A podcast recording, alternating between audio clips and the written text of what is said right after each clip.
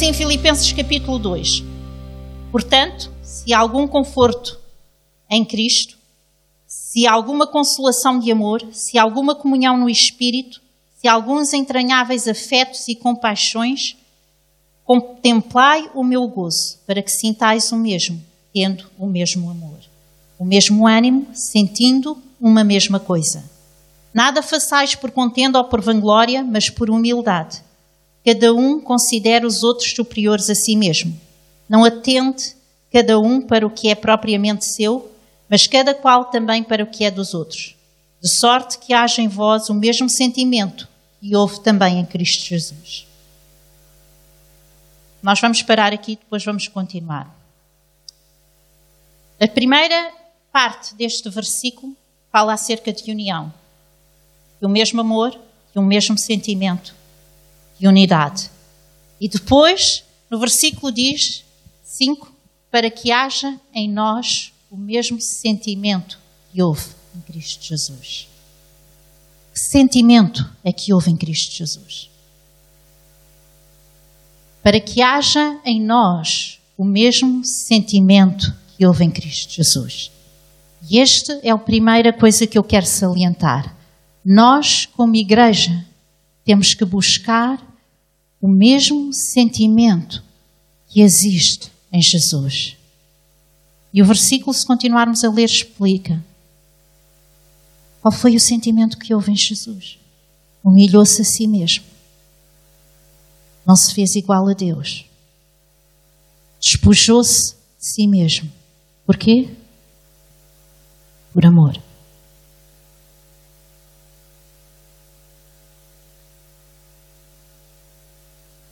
Quando nós falamos em ter o mesmo sentimento que houve em Cristo Jesus, nós estamos a falar do amor de Deus. E o amor de Deus, irmãos, nada tem a ver com o amor humano. Nada. O amor humano é um amor egoísta. É um amor que dá quando recebe. É um amor que quer sempre algo em troca. O amor e o sentimento que houve em Jesus foi dar sem esperar nada em troca. Aquilo que nós chamamos de amor incondicional. Uns versículos antes diz que nós devemos de considerar uns aos outros. Devemos considerar o nosso próximo como se ele fosse superior a nós mesmos. Jesus, sendo Deus, despiu-se de si mesmo e fez homem. Por amor a mim. E ele agora olha para mim e diz assim: Vera, eu quero que o sentimento que habita em ti seja o mesmo que habita em mim.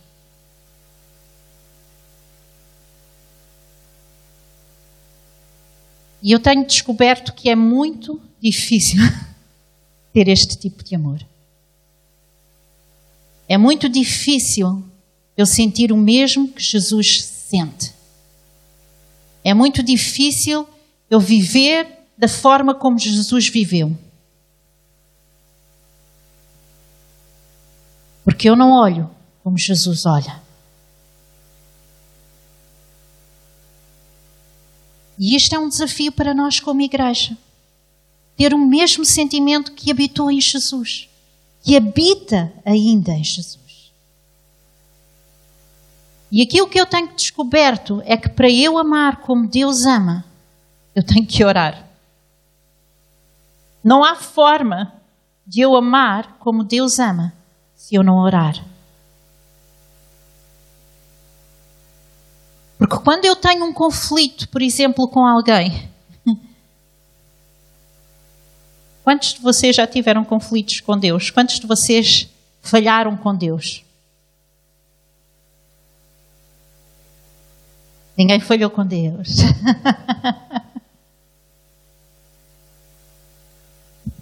então, se, este, se esta é a minha referência, porque quando eu falho com alguém ou alguém falha comigo, é tão difícil perdoar.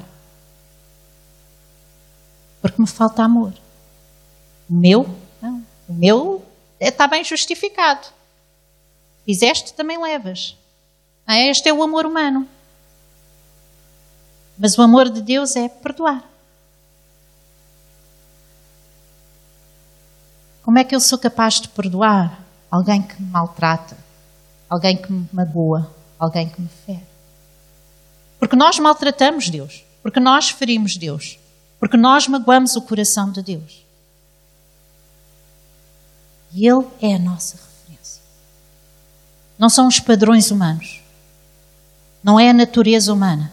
A nossa referência é Jesus. Jesus foi rejeitado, Jesus foi magoado, Jesus foi ferido, Jesus foi maltratado, Jesus foi cuspido.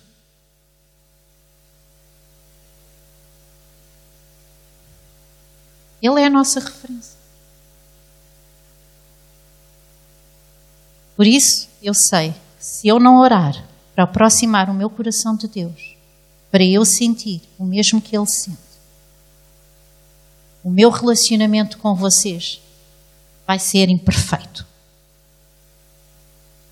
O meu amor por vocês vai ser imperfeito. Porquê? Porque Deus diz quando olha para nós, Ele vê o Filho. E quando eu não tenho esse tipo de amor, quando eu olho para ti, eu vejo-te a ti. Quando eu oro por alguém que me maltrata, me magoa, e quando eu chego perto de Deus e eu clamo por aquela vida, Deus vai trazer ao meu coração o mesmo sentimento que há em Cristo Jesus. E quando eu olho para aquela pessoa, eu não vou ver aquilo que a pessoa fez. Eu vou ver aquilo que Cristo pode fazer nela. E nós temos que mudar a nossa mentalidade. Não é fácil, mas é aquilo que Deus quer que haja em nós este mesmo sentimento que houve em Cristo Jesus. E Jesus diz que suportou tudo. Suportou tudo.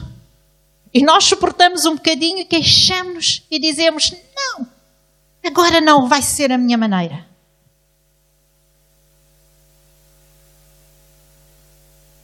Então, eu acho que nós temos que orar mais.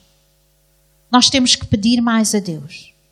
Quando nós olhamos lá para fora e dizemos: Eu quero, quero alcançar Lisboa, eu quero alcançar Portugal, eu quero isto, eu quero aquilo. Eu quero alcançar Prior Velho. Enquanto não existir em nós o mesmo sentimento que existe em Cristo por Portugal, por Lisboa, pelo Prior Velho, nós não vamos alcançar nada. Como é que eu trago esse sentimento à minha vida? Eu tenho que orar. Deus tem que me dar a mesma paixão que existe no coração dele. É? Vou-vos dizer, nós não vamos alcançar este bairro enquanto não começarmos a orar por ele. Sabem porquê? Porque não vamos ter o sentimento que existe em Deus por, esta, por este povo. Queremos alcançar o prior velho? Temos que orar. Temos que dizer: Mostra-me, Senhor, aquilo que tu vês. Faz-me sentir aquilo que tu sentes. Faz-me chorar da forma como tu choras por cada uma destas crianças, por cada um destes idosos, por cada um destes adultos.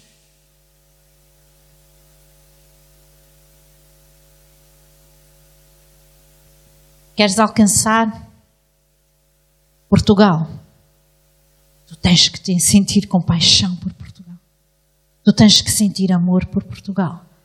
Ontem nós estivemos no, no evento do, do Edificar o Altar e tivemos ali a louvar e a adorar, e eu olhava aquela paisagem linda. Tivemos ali no monte, no, no topo do Parque Eduardo VII, e eu olhava para o fundo e via aquela paisagem, e olhava à nossa volta. Era um dia quente, muita gente na rua, e eu dizia: Deus, traz misericórdia para que eu consiga amar estas pessoas como tu amas. Porque se nós não tivermos o mesmo sentimento que há em Cristo, Podemos ter muita boa vontade, podemos ter muitos projetos, podemos ter muitos desejos, mas aquilo que Deus quer para aquele lugar, através de nós, não se vai concretizar. E tudo o que for levantado vai ser pela nossa força, a força do homem. E tudo o que é força do homem, Deus abate.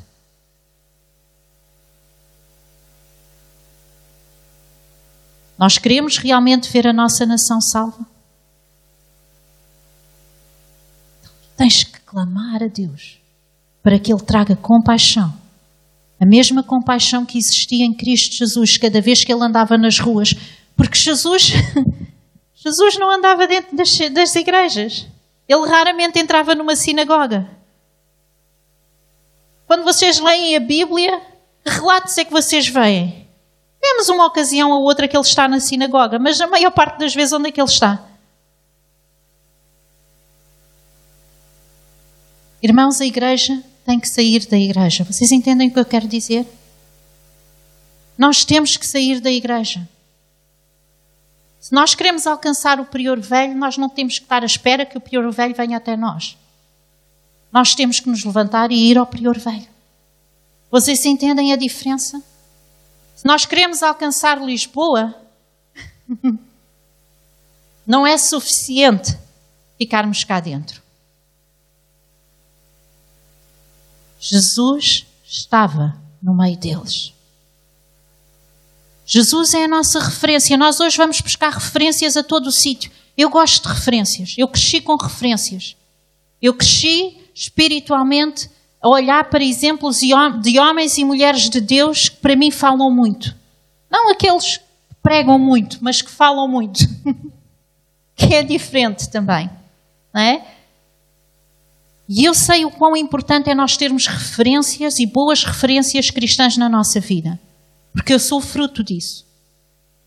Mas eu sei que a maior referência na minha vida tem que ser Jesus.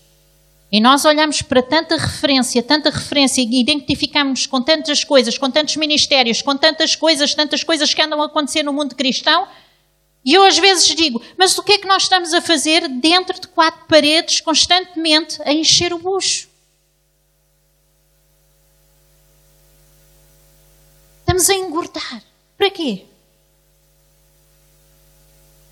Nós temos que dar. E hoje o pastor falou disso, o pastor José Carlos falou disso. Nós fomos chamados para dar. Nós fomos chamados para ser a manifestação de Jesus aqui na terra. Queremos ter o mesmo sentimento que houve em Cristo Jesus. O sentimento que houve em Cristo Jesus foi um amor incondicional, que não estava à espera de nada em troca.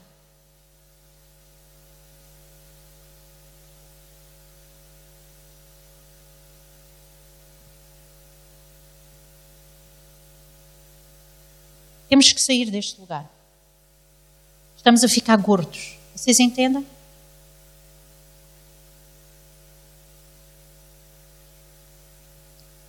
Há o mesmo sentimento que houve em Cristo Jesus. Vamos continuar. Sendo em forma de Deus, versículo 6, não teve por usurpação ser igual a Deus, mas aniquilou-se a si mesmo, tomando a forma de servo, fazendo-se semelhante aos homens. E achado na forma de homem, humilhou-se a si mesmo, sendo obediente até a morte e morte de cruz. Pelo que também Deus o exaltou soberanamente e lhe deu um nome que é sobre todo o nome para que ao nome de Jesus se dobre todo o joelho dos que estão nos céus e na terra e debaixo da terra, e toda a língua confesse que Jesus Cristo é Senhor, para a glória de Deus Pai. Todo o joelho e toda a língua confesse. Como é que os joelhos e as línguas vão confessar se a igreja estiver em quatro paredes?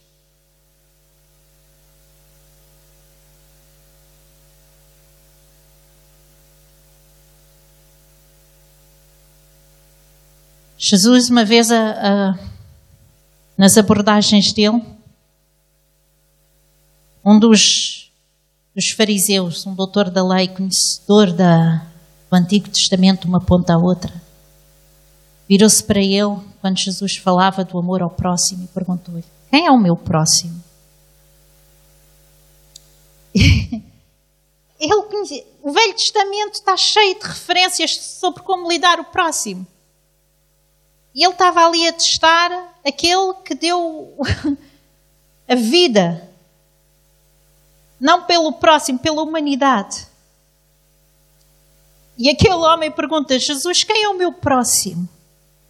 E Jesus, para responder, ele conta a parábola do samaritano. E todos nós conhecemos a parábola do samaritano, do bom samaritano, que encontra uma pessoa estendida na estrada e entre todos aqueles que aparentemente eram cristãos a passarem por ele, nenhum deles teve a coragem, a ousadia, a empatia, a misericórdia, o amor para parar e auxiliar aquele homem.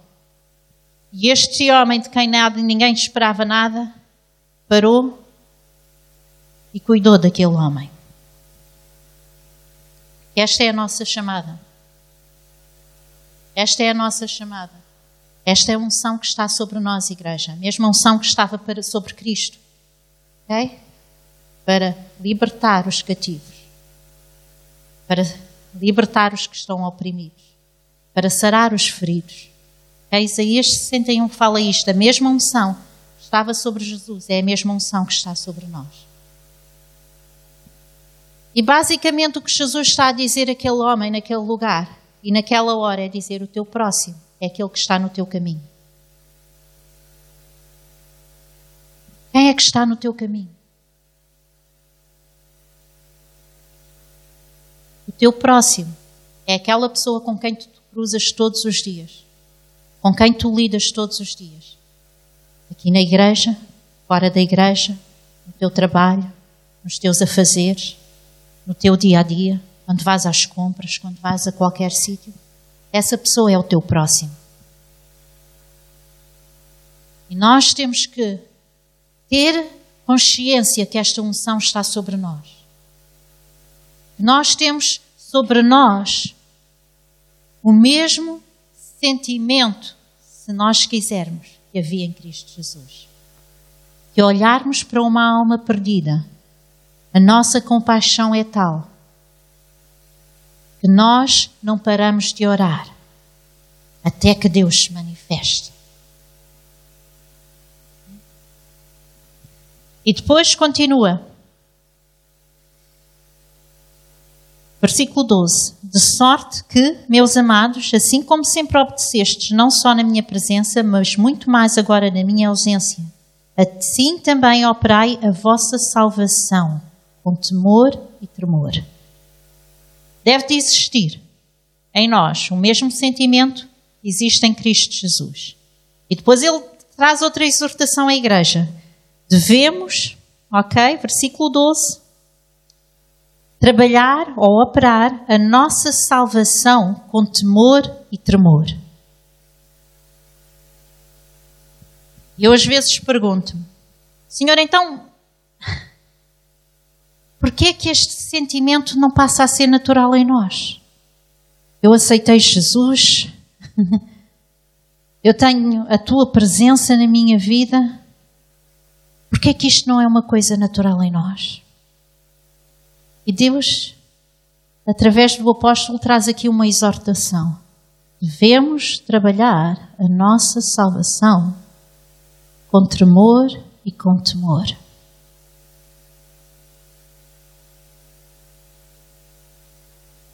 E muitas vezes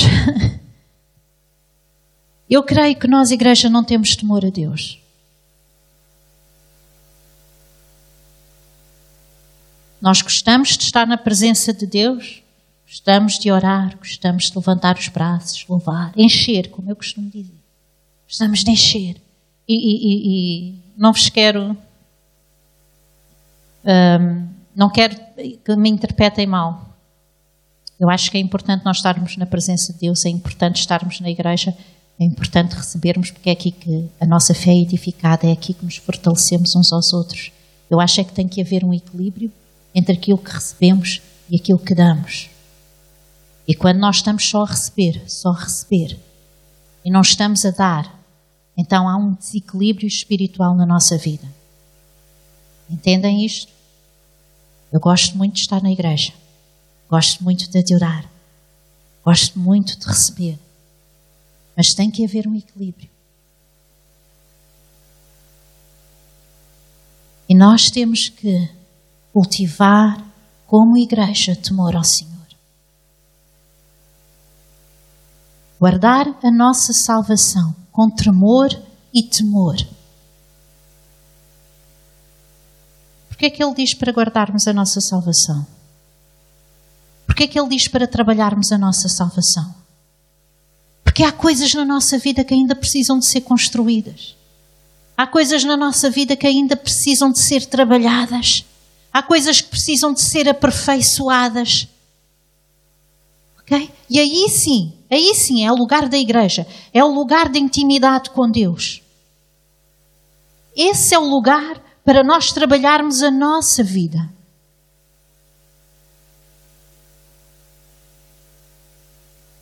Jesus diz que Ele nos libertou de tudo. Então, mas por que é que nós ainda não somos libertos de tudo?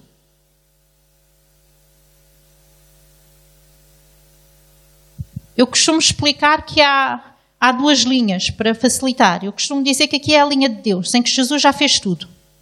Jesus não vai fazer nada de novo. Tudo o que ele fez, já fez. Tudo o que ele conquistou na cruz, ele já conquistou. E aqui é a nossa linha, é a nossa vida com Deus. E às vezes é assim, assim, assim, assim, assim. E às vezes estamos cá em cima e encontramos com Deus e recebemos a bênção. E recebemos a libertação. Mas às vezes. E não sentimos. E não recebemos. E não vemos.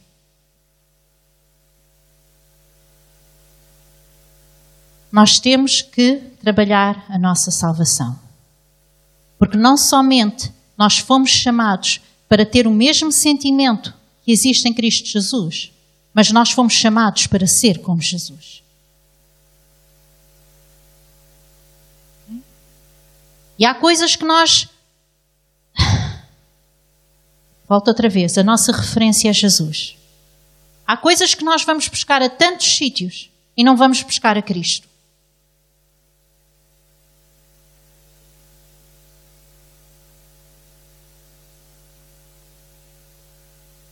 a santidade de Deus, o temor a Deus, a reverência a Deus, não é algo nos deva assustar. Não é algo que nos deva assustar e afastar.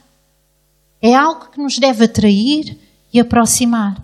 Porque nós já vimos antes que o sentimento que existe em Cristo é um sentimento de amor.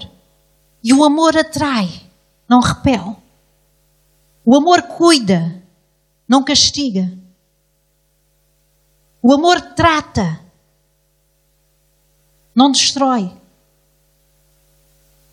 E muitas vezes nós estamos presos a áreas na nossa vida e a coisas à nossa vida que nós não queremos largar, não queremos entregar a Deus e vivemos com pecado escondido.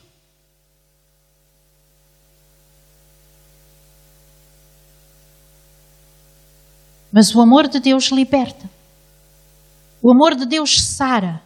O amor de Deus cura. O amor de Deus cuida. O amor de Deus quebra todas as cadeias que existem na nossa vida. Porquê? Porque Jesus já fez. Não há nada de novo.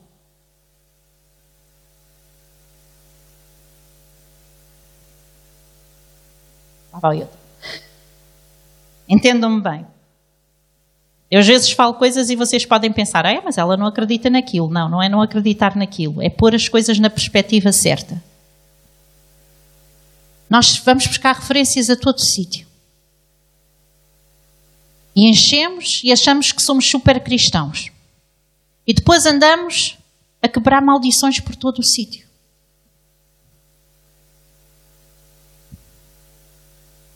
Agora eu vou-vos fazer uma pergunta. Onde é que na Bíblia vocês encontram o ensino sobre quebrar maldições? Alguém me sabe dizer? Ninguém sabe dizer? Tem outro, tem outro contexto. Jesus, nós E nós? Que ensino bíblico é que nós temos para andarmos a quebrar maldições? Então, por que é que vocês fazem? Jesus é a nossa referência? Ou estamos a buscar referências a ensinos que estamos a ouvir? A Vera não acredita em quebrar maldições. Acredito. Acredito. Acredito porque Jesus as quebrou. Mas há, sabem qual é a referência da Bíblia? Não sei se vocês vão gostar, mas há. A referência da Bíblia começa desde o Velho Testamento, quando Deus diz assim: Se o meu povo, que eu chamo pelo meu nome, se humilhar, buscar a minha face, se arrepender dos seus maus caminhos, então eu ouvirei do céu.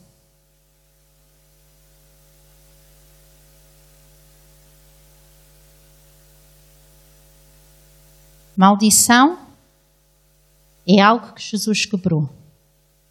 Para eu ser livre de uma maldição, eu tenho que ter Jesus na minha vida.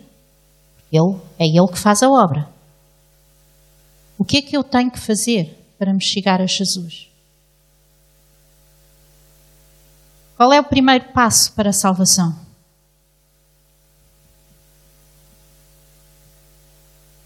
Arrependimento. Não é?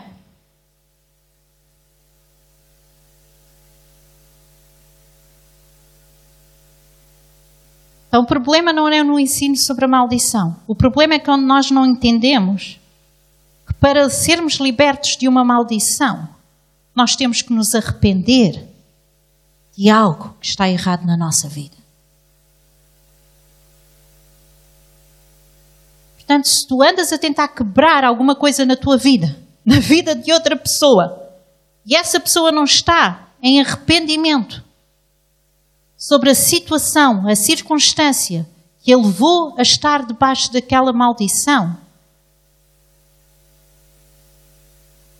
estás a encher balões.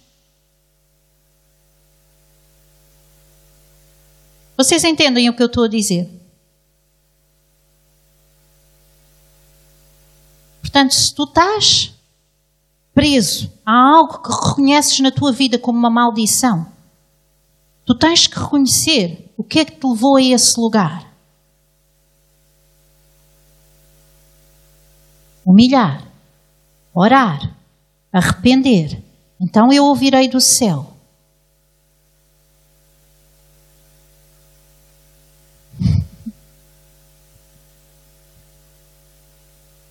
ok? Perspectiva. Qual é a perspectiva? Jesus. Referência, qual é a referência? Jesus. Igreja, nós temos que começar a ter entendimento das coisas. Nós não fazemos as coisas porque ouvimos fazer. Nós não não andamos atrás de ensino humano.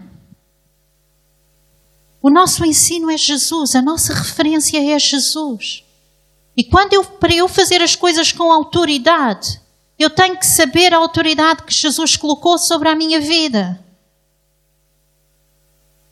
Senão, nós usamos o cristianismo como palavras mágicas. O nome de Jesus como palavras mágicas.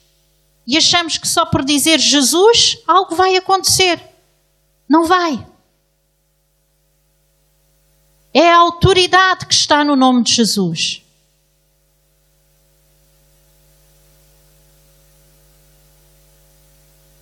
E nós temos que aprender a ser reverentes a Deus, a temer Deus. Porquê? Porque Ele me ama, porque Ele cuida de mim, porque Ele quer tratar o problema que eu tenho na minha vida. Se eu tenho um vício, se eu tenho comportamentos desviantes, se eu tenho uh, imoralidade sexual na minha vida, se eu tenho dificuldade em lidar com as pessoas, se eu tenho uh, uma enfermidade, seja o que for na minha vida, eu sei que a solução é Jesus. Eu sei que a minha libertação é Jesus. Eu sei que é Ele que pode tirar as cadeias que estão na minha vida. Então o que é que eu vou fazer? Mais uma vez, eu vou orar. Eu vou buscar aquele que olha e que pode fazer alguma coisa. Muitas vezes, até voltando a este tema da maldição, nós às vezes, a Bíblia diz que a bênção vai até mil gerações. E a maldição, de onde é que vem a maldição? Vem da desobediência aos X de Deus. Basicamente é isso. Porque Deus diz: se tu fizeres isto e isto e isto, então serás bendito, acontecerá isto, acontecerá aquilo e acontecerá aquilo. Se não fizeres, então vai acontecer isto, isto, isto e isto. Né? Basicamente é isto, de uma forma simples, simplificando a, a coisa. E diz que a maldição dura até quatro gerações.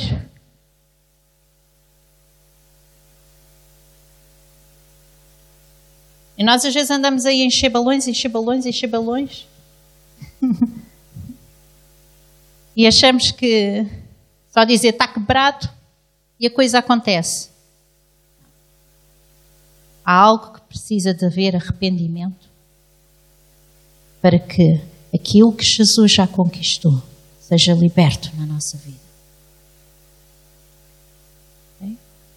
Estão a entender? Vamos continuar isto. Diz assim, versículo 13.